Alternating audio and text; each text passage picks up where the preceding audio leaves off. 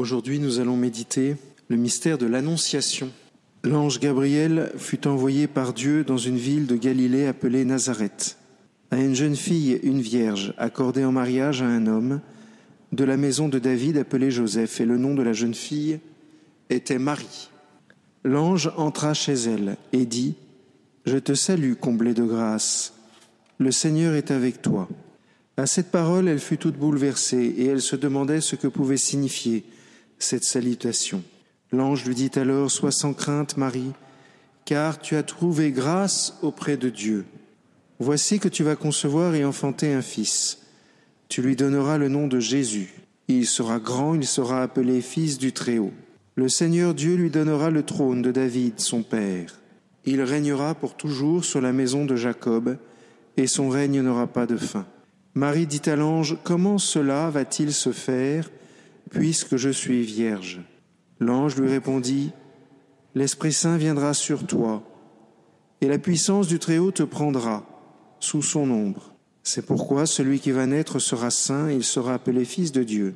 Et voici qu'Élisabeth, ta cousine, a conçu, elle aussi, un fils dans sa vieillesse, et elle en est à son sixième mois, alors qu'on l'appelait la femme stérile, car rien n'est impossible à Dieu. Marie dit alors, Voici, la servante du Seigneur, que tout se passe pour moi selon ta parole. Alors l'ange la quitta. On pourrait dire que vraiment rien n'est impossible à Dieu puisque, à sa façon, comme il le fait très souvent, le Seigneur redouble les grâces qu'il donne.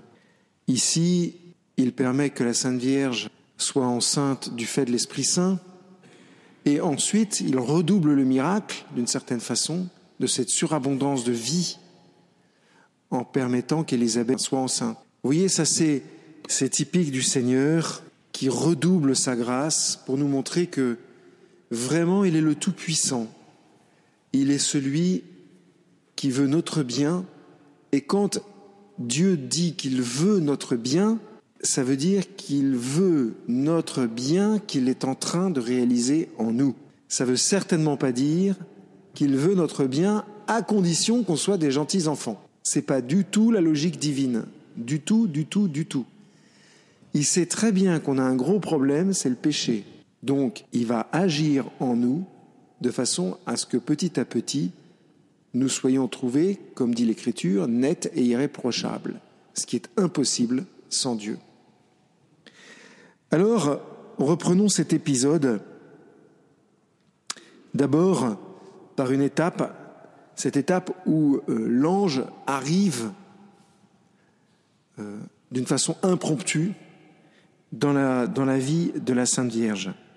Et là, nous avons la première phrase de la prière la plus dite au monde. Il n'y a pas de prière plus dite au monde. Je vous salue Marie, c'est la prière que non seulement disent les chrétiens, que disent euh, les catholiques, pardon, les chrétiens, particulièrement les luthériens, mais aussi beaucoup de musulmans, et beaucoup de gens, et je pense aux gens de mer, les marins qui ne croient pas en Dieu mais qui croient en la Sainte Vierge, sans problème. Ça leur cause pas d'étonnement. Notre-Dame de la Garde, vous savez, à Marseille, euh, c'est la, quatrième personne de la Trinité. Hein. Et je vous assure qu'il y a vraiment des personnes musulmanes qui viennent la prier. Elle est, elle est très très respectée. Et, on en parlera peut-être un jour, mais je pense que la vision musulmane de la Sainte Vierge n'est pas très loin de la vérité, enfin n'est pas très loin de, de, la vision. Euh, ça, c'est propre à la Sainte Vierge, c'est que elle, elle, nous aide toujours à, à, à, nous ajuster à ce qui est le mieux et à ce qui est le plus juste. Donc, comme il l'aime, eh bien, il l'a pris et, elle les ajuste petit à petit. Enfin, ça, c'est un autre débat. Donc, l'ange arrive et il trouve la Sainte Vierge probablement en train de faire son, son devoir d'État. Euh, et probablement en silence. Quand l'ange arrive, la Sainte Vierge est seule. C'est pas compliqué à, à voir. Et si la Sainte Vierge est seule, très probablement, la Sainte Vierge est en silence probablement que son cœur est uni à Dieu. N'oublions pas qu'elle est immaculée conception, qu'elle n'a pas de péché. Et un cœur qui n'a pas le péché, c'est comme un ballon d'hydrogène, ça monte directement au ciel. Quoi. Donc je pense que la Sainte Vierge, quand elle était en silence, son cœur était tout simplement uni à Dieu. Donc elle était en présence du Très-Haut et, se mettait en présence du Très-Haut sans trop de difficultés. Elle est imbibée de l'écriture, voilà, elle est en silence.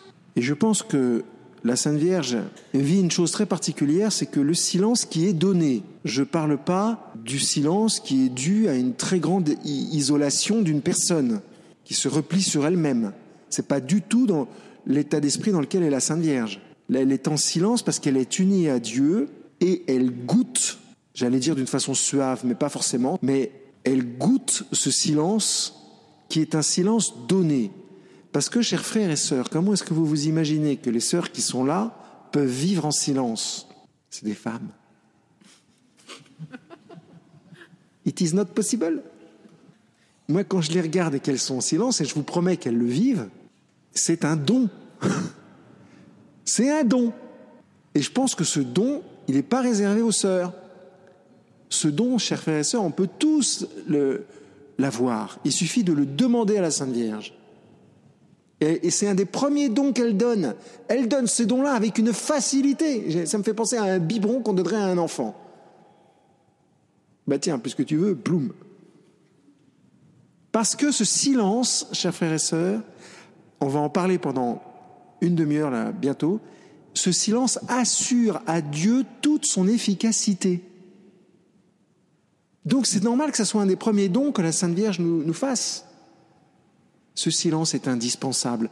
Même si vous, êtes marié et que vous avez 70 enfants, it is not possible again,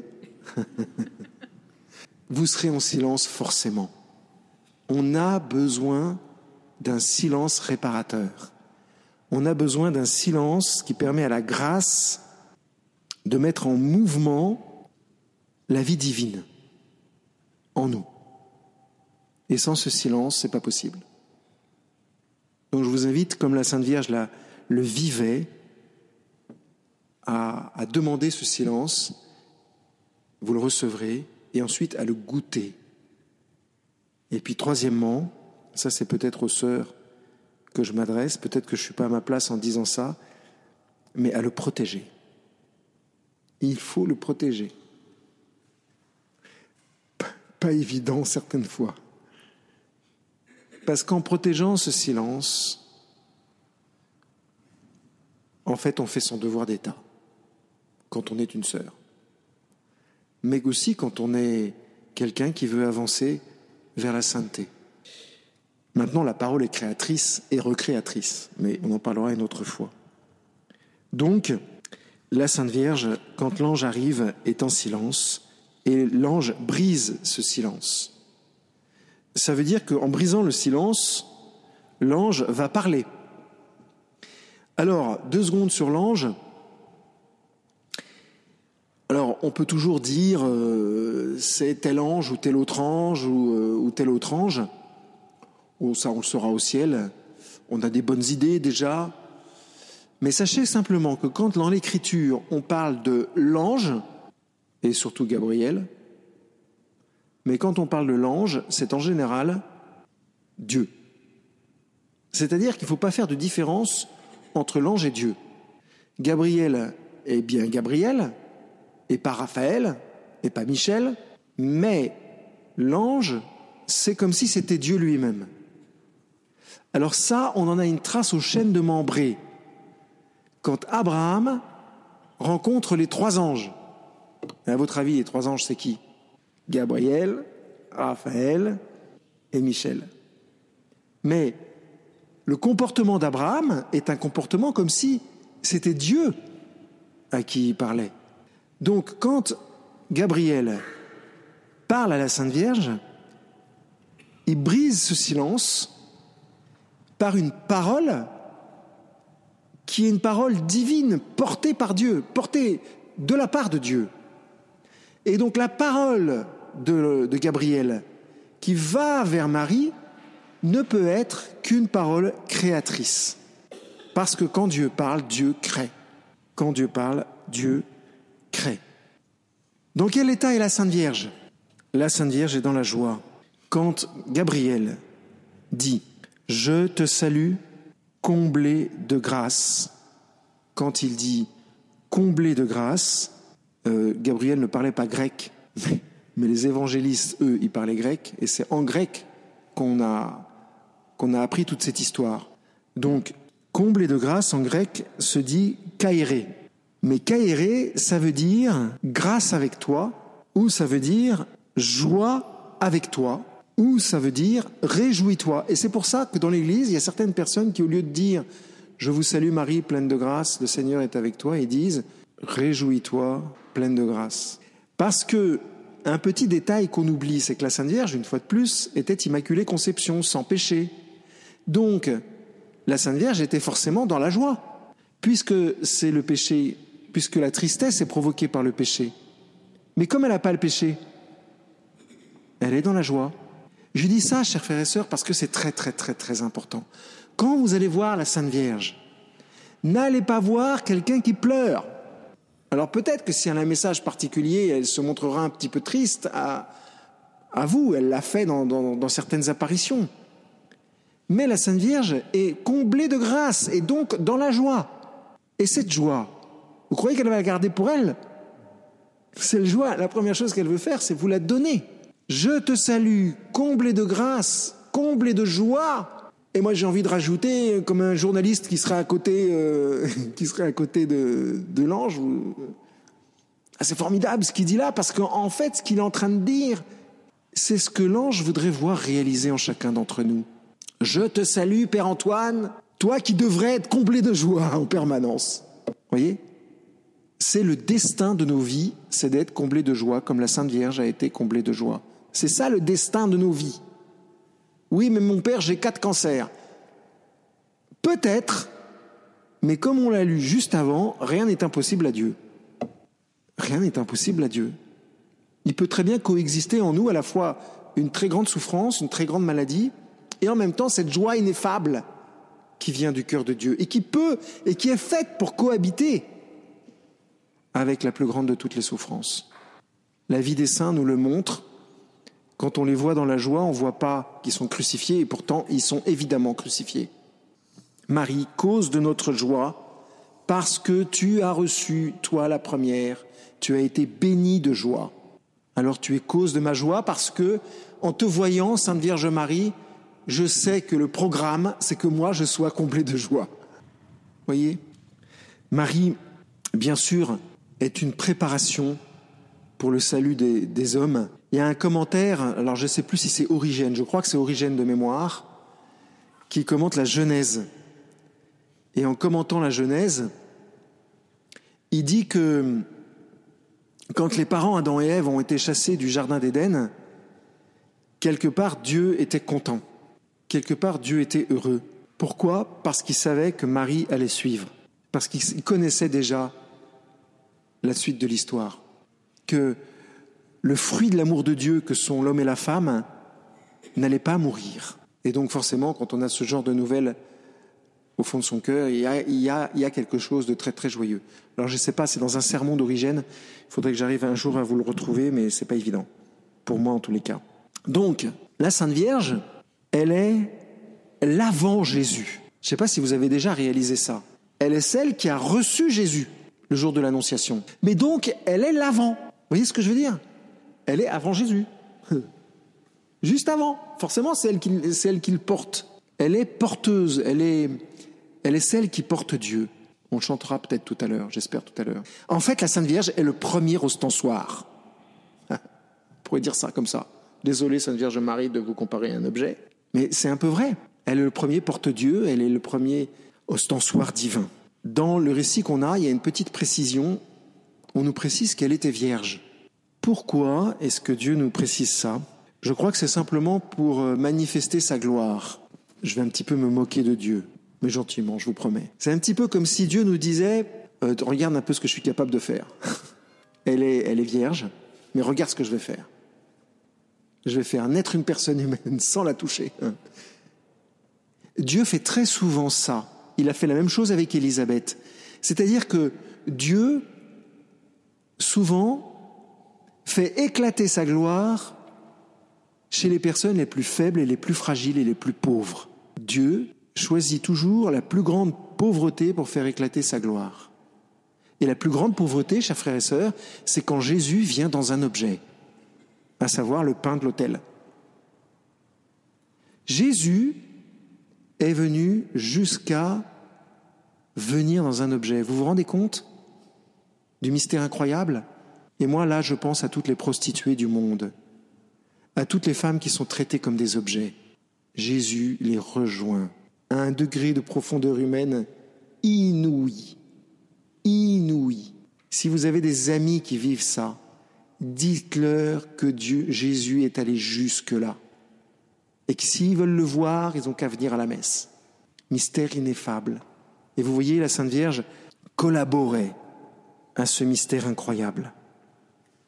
Alors, le nom de Marie, il y a 68 étymologies. Pas 69, pas 67, pas 66, pas 70, 68 étymologies. Euh, très franchement, je ne suis pas allé très loin, j'en ai regardé cinq ou six simplement. Mais je vais vous dire surtout la première, qui me paraît la plus, la plus juste. Marie, euh, Mariam en hébreu, vient de Mara. Et Mara en hébreu veut dire la souveraine, la dame, la princesse.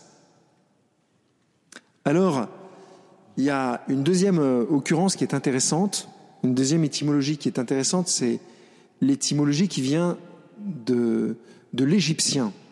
En égyptien, on dit Myriam et pas Mariam, et on dit Miram, l'un ou l'autre. Myriam ou Miram. Et Myriam, ça vous rappelle quelqu'un? La sœur de quelqu'un d'important qui a, mal tourné? La sœur d'Aaron. La sœur d'Aaron. D'accord? Et alors Myriam, Myriam, ça veut dire la voyante, celle qui voit, ce que les autres ne voient pas puisque elle est sans péché. Et Miram, ça veut dire celle qui fait voir. Je trouve ça superbe. Moi, si j'avais des filles, je les appellerais toutes Miram. celle qui fait voir. Vous vous rendez compte? Ça, c'est typique de la maternité. La, maman, elle fait en sorte que ça se fasse. Celle qui fait voir. Bouge pas, mon chéri, je vais te montrer Dieu. Je vais te montrer à quel point tu es aimé de Dieu, à quel point tu es unique, à quel point Dieu t'aime, à quel, point moi je t'aime. Celle qui fait voir. Miram. Alors, oui, à propos du nom, euh, en français c'est pas mal non plus, parce que Marie, c'est l'anagramme de aimer. Il n'y a qu'en français que c'est possible. Vraiment, les Français, nous, on est les meilleurs, il n'y a pas de souci. non, c'est pas vrai, mais un petit peu quand même. Marie, aimer. Joli, non? Ça vaut pas la, ça vaut pas la, la Mariam ou la Myriam ou la Miram, bien sûr. Alors Dieu descend dans le cœur de la Sainte Vierge pour quoi? Question bête, mais pourquoi Jésus fait ça? Pour une chose, c'est pour que nous l'aimions. Jésus est là pour que nous l'aimions. Tu aimeras le Seigneur de tout ton cœur, de toute ton âme, et ton prochain comme toi-même. Or, nous, avons la grande difficulté d'aimer Dieu. C'est très difficile d'aimer Dieu pour nous qui sommes pécheurs. On va aimer notre image, on va aimer un objet, on va aimer une, personne euh, en aimant qu'elle, ou on va aimer euh, un sport, on va aimer, vous voyez, on va tendance tendance à mettre l'absolu de Dieu dans quelque chose de fini, alors qu'en fait, le premier commandement, c'est d'aimer Dieu lui-même. Eh bien, quand Jésus vient par Marie, Jésus nous donne d'aimer son Père. Et Marie nous donne d'aimer Jésus. et d'aimer Dieu son Père. C'est pourquoi on, peut, prier la Sainte Vierge sans, sans limite. Sans limite, parce que la Sainte Vierge toujours nous, nous réorientera vers ce mystère.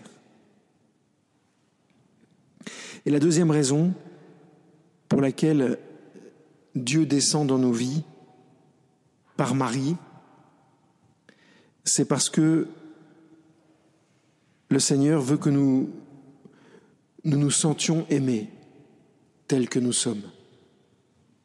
Et ça, je l'ai dit hier, c'est une des grâces mariales que la Sainte Vierge donne le plus facilement, c'est de sentir sa présence, sentir par elle que Dieu nous aime. Alors comme la Sainte Vierge, nous pouvons accepter ou refuser. Comme la Sainte Vierge, nous pouvons dire oui, et dans ce cas-là, des flots d'amour vont, se répandre, des flots d'amour qui vont nous faire entrer dans une mission qui a été déjà donnée ou qui va être donnée. C'est pour ça que la Sainte Vierge va ensuite voir Élisabeth, parce que c'est la suite de l'histoire que les deux cousins se présentent. Ça préfigure ce qui va se passer après. Nous sommes invités, comme la Sainte Vierge a été invitée, avec une grande, grande courtoisie. Euh, L'ange est très courtois. Et de la même façon, on peut entendre le, le message de l'ange pour nous-mêmes. Veux-tu que Dieu vienne habiter chez toi Veux-tu que Dieu vienne habiter en toi? Veux-tu que mon Fils qui sauve et qui répare vienne faire de toi une œuvre nouvelle et parfaite? Le veux-tu? En fait, nous sommes invités à nous ouvrir à une action transformante, parce que toute cette histoire permet une transformation. Je ne crois pas que la Sainte Vierge euh, savait à ce moment-là tout ce qui allait se passer, une fois de plus. Mais en disant oui, le oui de la Sainte Vierge contient tous les autres oui, les siens, mais aussi les nôtres. Vous voyez, nos oui sont déjà incorporés dans le oui de la Sainte Vierge. Ce qui fait que quand avec Marie nous disons oui, d'une certaine façon, le plan de Dieu va s'achever comme avec Marie, va s'achever en nous. En disant oui, comme notre oui est dans le oui de Marie, puisque c'est elle qui a enfanté le Sauveur et que c'est le Sauveur qui nous a rendu la vie, puisque notre oui est dans le oui de Marie, notre oui est protégé. Et c'est bon de savoir que quand on a dit oui, de savoir que le, le Seigneur nous protège, protège ce oui. L'écrin qui a servi à recevoir Jésus, dit Origène, sert aussi à recevoir mon oui. C'est beau, quand même.